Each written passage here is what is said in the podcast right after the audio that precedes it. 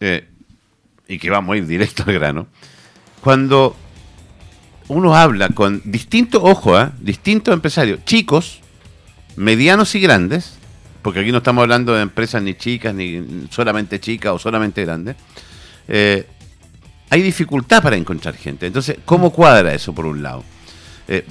Bueno, para eso está en línea. Le queremos agradecer a la Seremi del Trabajo, Claudio Santander. Seremi, ¿cómo está usted? Muy buenos días. Muy buenos días, ¿cómo está?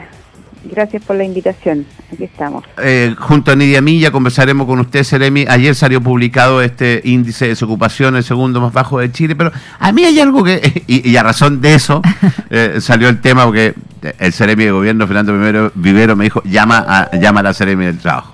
Eh, cuando la gente publica avisos para buscar gente laboral, no aparece gente. Entonces, ¿cómo cuadra que tenemos una región con una alta cesantía versus versus esa situación? ¿Habrá mucha gente independiente, mucha gente que eh, está con emprendimiento? ¿Cuál es el análisis que hacen ustedes? Bueno, yo creo que es importante recordar que venimos saliendo de una situación bastante crítica, producto de la pandemia, en donde muchas fuentes de empleo se perdieron. decayó el empleo, muchas mujeres particularmente tuvieron que dejar sus fuentes de empleo para poder dedicarse a lo que ha sido tradicionalmente asignado a ella como un rol, el rol de los cuidadores, por lo tanto cuidar a los niños, cuidar a los enfermos, etcétera, etcétera. Y mucha parte también de eso se ha ido eh, manteniendo. Quiero decir, por ejemplo, que eh, en el caso de la recuperación del empleo, ha habido efectivamente el 2021 una recuperación de fuentes de empleo. Sin embargo, todavía a esta fecha tenemos un rezago importante en mujeres en jóvenes entre 18 y 24 años y en mayores de 55 años. Y, esto tiene que ver también con, esta misma circunstancia, es decir, con todavía un estado de avance de pandemia, con una estabilidad en esto de recuperar las actividades presenciales, particularmente hemos visto la educación, entre otras cosas. Eso por una parte. Otra cosa es que cuando se pierden los empleos en situaciones críticas, efectivamente suele aumentar el trabajo informal, y también hay otro elemento que considerar, que es la precariedad en el empleo formal, que muchas veces las rentas mínimas, muchas veces ciertas circunstancias que no son las más adecuadas en términos de, las remuneraciones, en fin, las condiciones laborales, a veces hacen que efectivamente las personas puedan eh, iniciar emprendimiento, iniciar gestiones de trabajo informal que a su juicio le otorgan mejor rentabilidad a pesar de que arriesgan con ello su seguridad social, su previsión, pero en el día a día obtienen a veces, digamos, mejor rentabilidad, mejor eh, beneficio en términos económicos, mm. A lo que muchas personas además acudieron. Recordemos que con los retiros, muchas personas lo que hicieron fue invertir, y esa, perdón, de el trabajo informal. Eh, y esa informalidad, ese trabajo informal, no está medido, ¿no? No aparece eh, con un número exacto porque, claro, lo que yo pienso eh, porque yo a insistir lo mismo, ayer cuando hicimos este análisis, muchísimas eh, empresarios chicos, grandes y todo, nos dicen, ponemos aviso y no llega gente, porque una cosa es que eh, la gente llegue, pregunte las condiciones, no le parezca el sueldo y no aparezca, que ahí me parece válido porque ya, pero es que ni siquiera aparece, entonces yo supongo que hay muchísima gente que a lo mejor emprendió o está dedicado a eso, a la informal, a trabajos más informales. ¿Existe una estadística de eso? Sí, el, de hecho en la tasa de, de, ocupación informal en el año 2021 se situó en 29,5%. En el último periodo también bordea el 30, el 33%. La informalidad aumentó muchísimo es parte de lo que se pretende mejorar. Efectivamente, el, Ministerio de Trabajo y de hecho el Plan Chile Apoya, que se presentó en el mes de abril, plantea efectivamente una serie de medidas que apuntan a fortalecer la relación formal de trabajo. Y eso pasa por ir también fortaleciendo ciertos rubros, por ejemplo. En el caso del transporte tenemos falta de conductores. Usted dice, bueno, se llama, pero no hay. Pero claro, es que también las condiciones que hoy día tienen o que se ofrecen a los conductores, por ejemplo, de los microbuses, son bastante complejas, difíciles, y a nosotros nos las han planteado los, organismos gremiales, los sindicatos.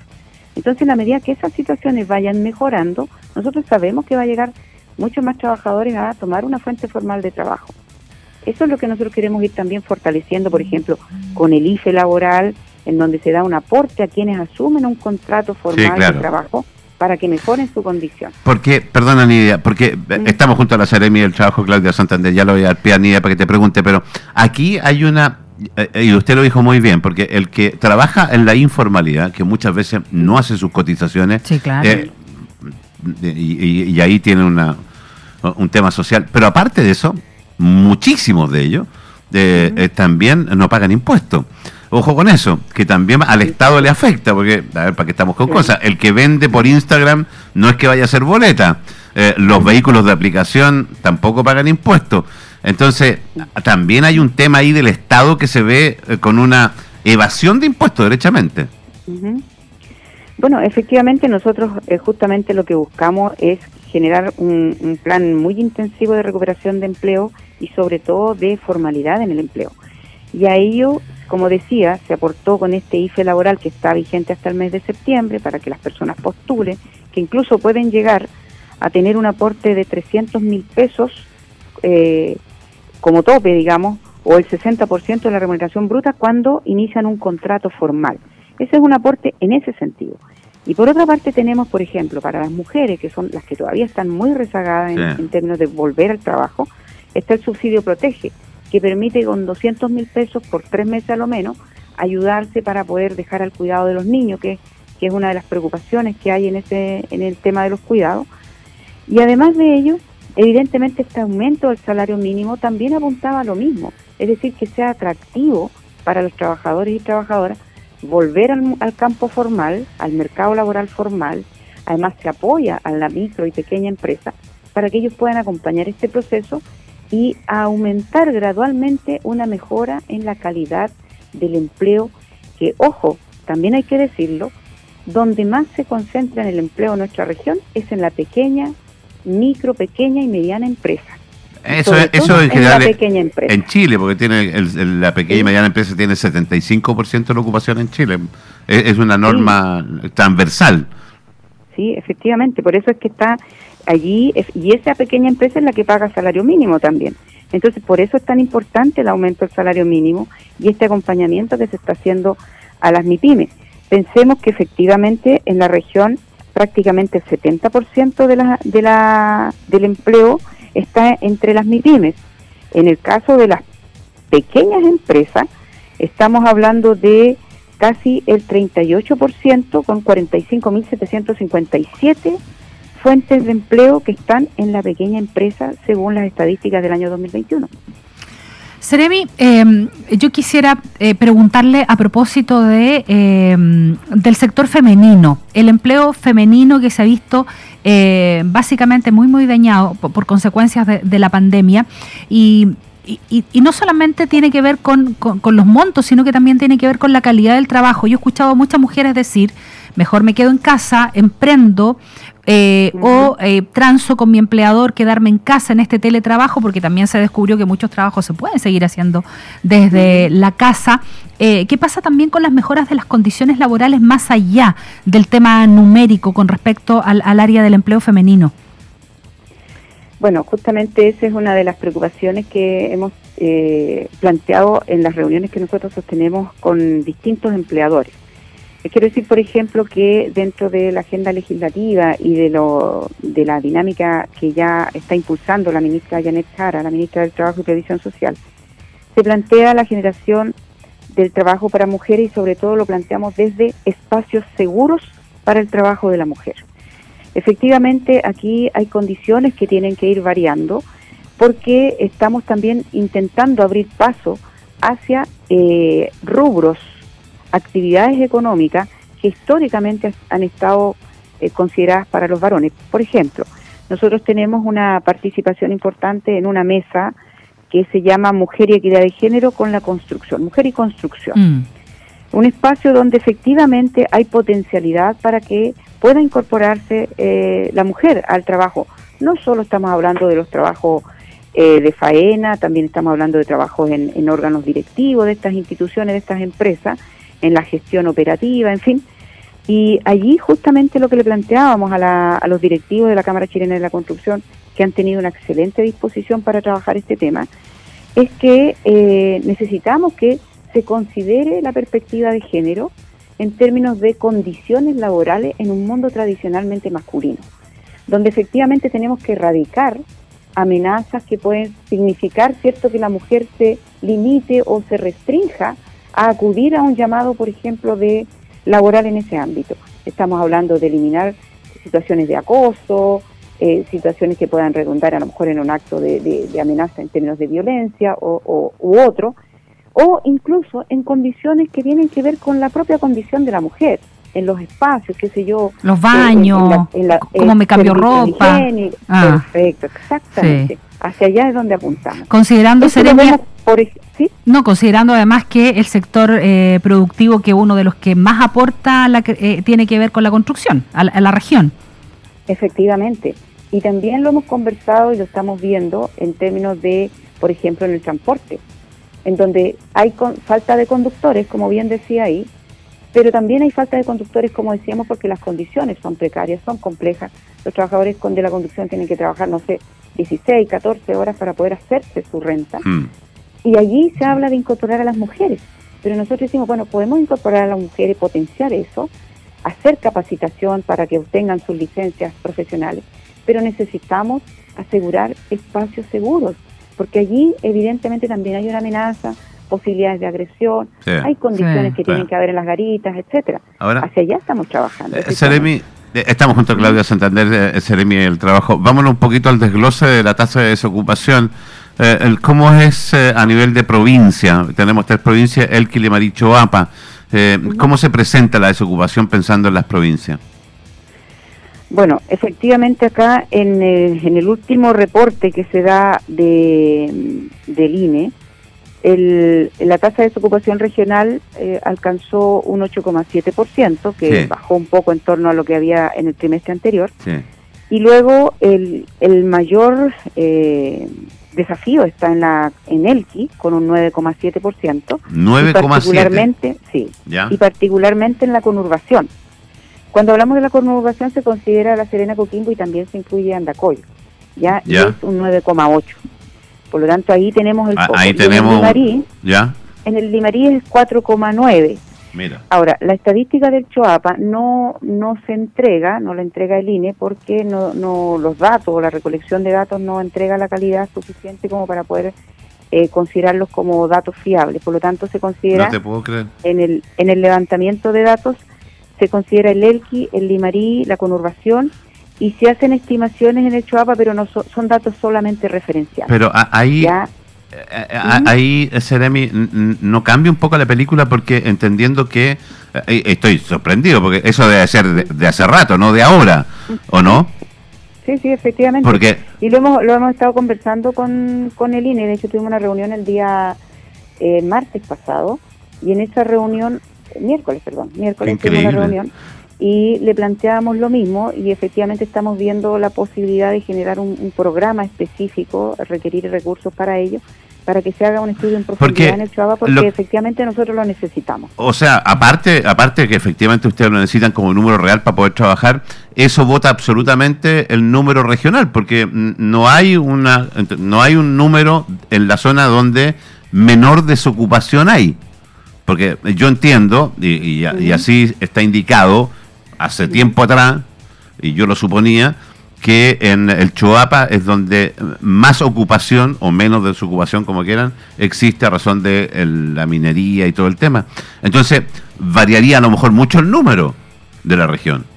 Yo, yo creo que no, yo confío en el criterio, en la rigurosidad estadística del trabajo que hace INE. Eh, yo creo que ahí hay Pero por ejemplo, para llegar al, eh, Seremi, para llegar al 8,7, esta tasa de desocupación regional de 8,7 en el trimestre de enero a marzo del 2022. ¿Cuánto se considera como dato estadístico para la provincia del Choapa? La verdad es que yo no le puedo dar el dato porque ese dato, como le digo, es un dato referencial que no tiene no tiene la validez estadística y de hecho INE a nosotros no nos lo entrega. Ya. Ellos no lo entregan porque dicen no podemos nosotros entregarlo como un dato efectivo para el análisis. Sí nos dan efectivamente otros antecedentes que son la fuerza de trabajo, la fuerza de ocupación que hay en, en la región, la tasa de ocupación en general, pero considerando el levantamiento que se hace en el ELQI. Pero está bien, pero eh, invalidando ellos mismos, porque usted lo está diciendo, insisto, no es ni una responsabilidad ni suya, ni, ni este gobierno, para que, no piensen, para que la gente no malentienda, eh, invalidando ellos la información del Choapa, claro. invalidan la información de la región, porque si le dicen, no, ¿sabe qué? Mira, la informa porque es lo que me está diciendo usted, la información de la provincia del Choapa no es fiable, entonces, entonces basémonos solamente en lo que pasa en el Limarí y el Elqui. Me parece que la información regional también se cae, porque no estamos hablando de la región, estamos hablando de dos provincias y resulta que la que más aporta es Chuapa. está, sesgada la información. Absolutamente. Mm. Mira qué interesante, ¿ah?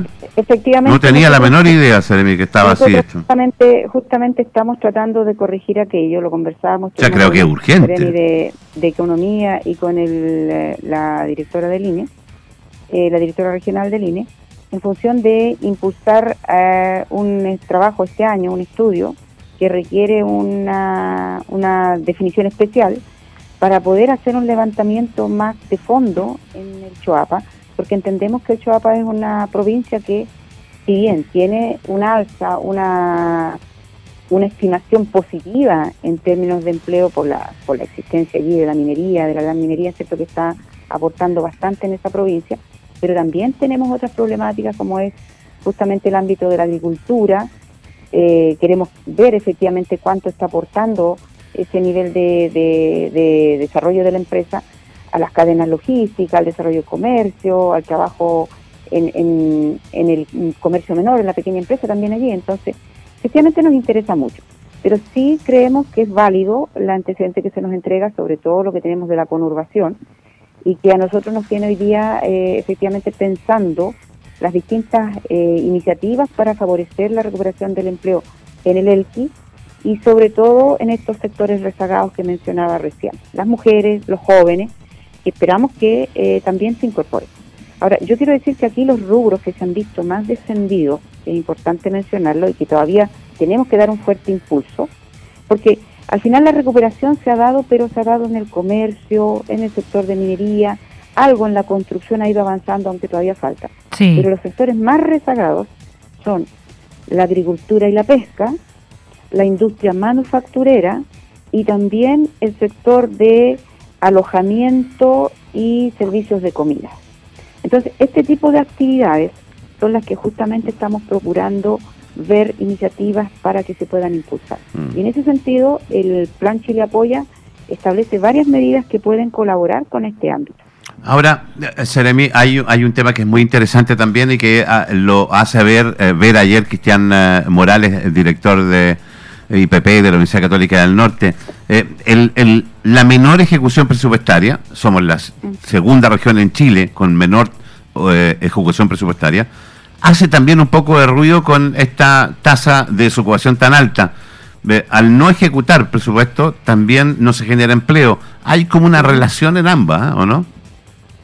Bueno, sí, efectivamente, eh, cuando el presidente Boris planteó en el mes de abril que eh, en este periodo, cuando el Banco Central está diciendo que va a haber una eh, disminución quizá de la inversión privada, es muy relevante la inversión pública el Estado comienza a jugar un rol mucho más relevante en la generación del empleo. Por lo tanto, es importantísimo efectivamente eh, que se genere la inversión y la ejecución del presupuesto que está considerado para este año. Y fíjense que todo el plan Chile Apoya, insisto, está en el marco del presupuesto fiscal de este año, mm. porque lo que se pretende es cuidar los balances fiscales.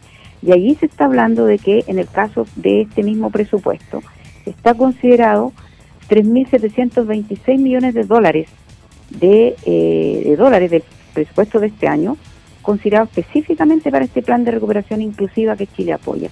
Y de ello, un 37% de esos recursos van destinados a la generación de empleo, tanto a través de estos beneficios y herramientas que ya se conocen, como el IFE, el subsidio protege, como a través también de proyectos de inversión pública.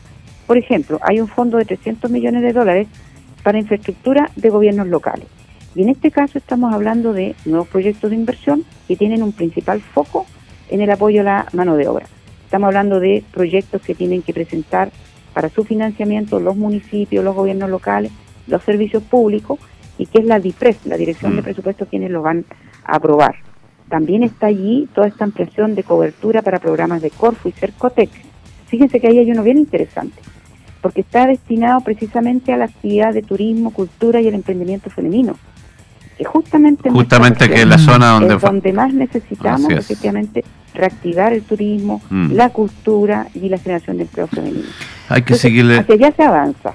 Hay que, hay que seguirle la huella al tema. Eh, Seremi, eh, le quiero dar las gracias, Seremi del trabajo, Claudia Santander Campillay. Gracias por su tiempo, Seremi. Muchas gracias a